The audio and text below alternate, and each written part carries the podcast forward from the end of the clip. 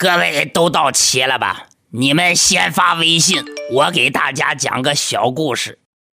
今天咱们说说常山赵子龙勇救阿斗。我是老单。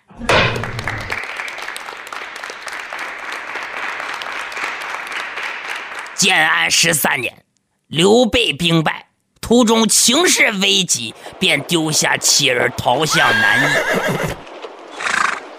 在证实刘备向江陵撤退的行踪之后，曹操立即命令督掌精锐骑兵部队虎豹骑的高陵亭侯曹纯快速追击，控制江陵。曹操的五千精锐骑兵势若风雨。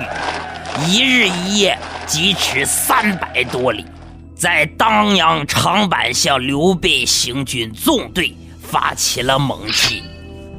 刘备的掩护部队被打散了，张飞身边仅有二十名骑兵，靠聚水断桥拖延曹军，为刘备撤出战场争取时间。这赵云也失去了对部队的控制。刘备的儿子阿斗跟媳妇儿甘夫人被曹军所擒。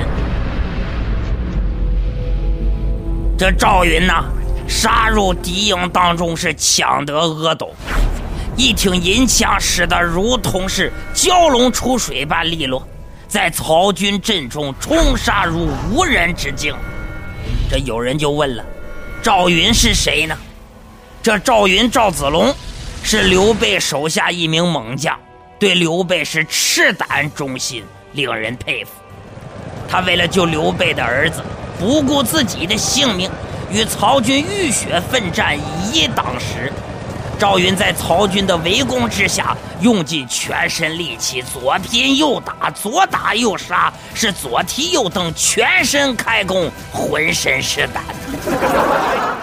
后来赵云回忆说。当时我的心中只有一个念头：杀进曹军，找到大哥之子阿斗。正是这股信念，让我根本不考虑自己有多危险。皇天不负有心人，我终于在乱军当中找到了阿斗，然后把他揣在胸前，冲出了重围，达到了安全的地方。衷心感谢你们长期以来给他的支持和厚爱。下面是记者提问时间。老师啊，那赵云用的是什么什么武器啊？为什么那么厉害呢？这位看官莫急呀。当时赵云的英勇表现被曹操看见了，这曹操在坡上看见就大惊啊，忙问帐下武将：“这是何人啊？使的是什么枪法，竟如此神勇？”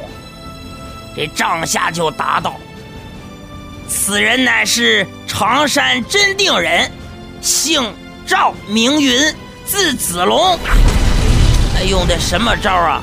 呃，他的枪法名字叫做，呃，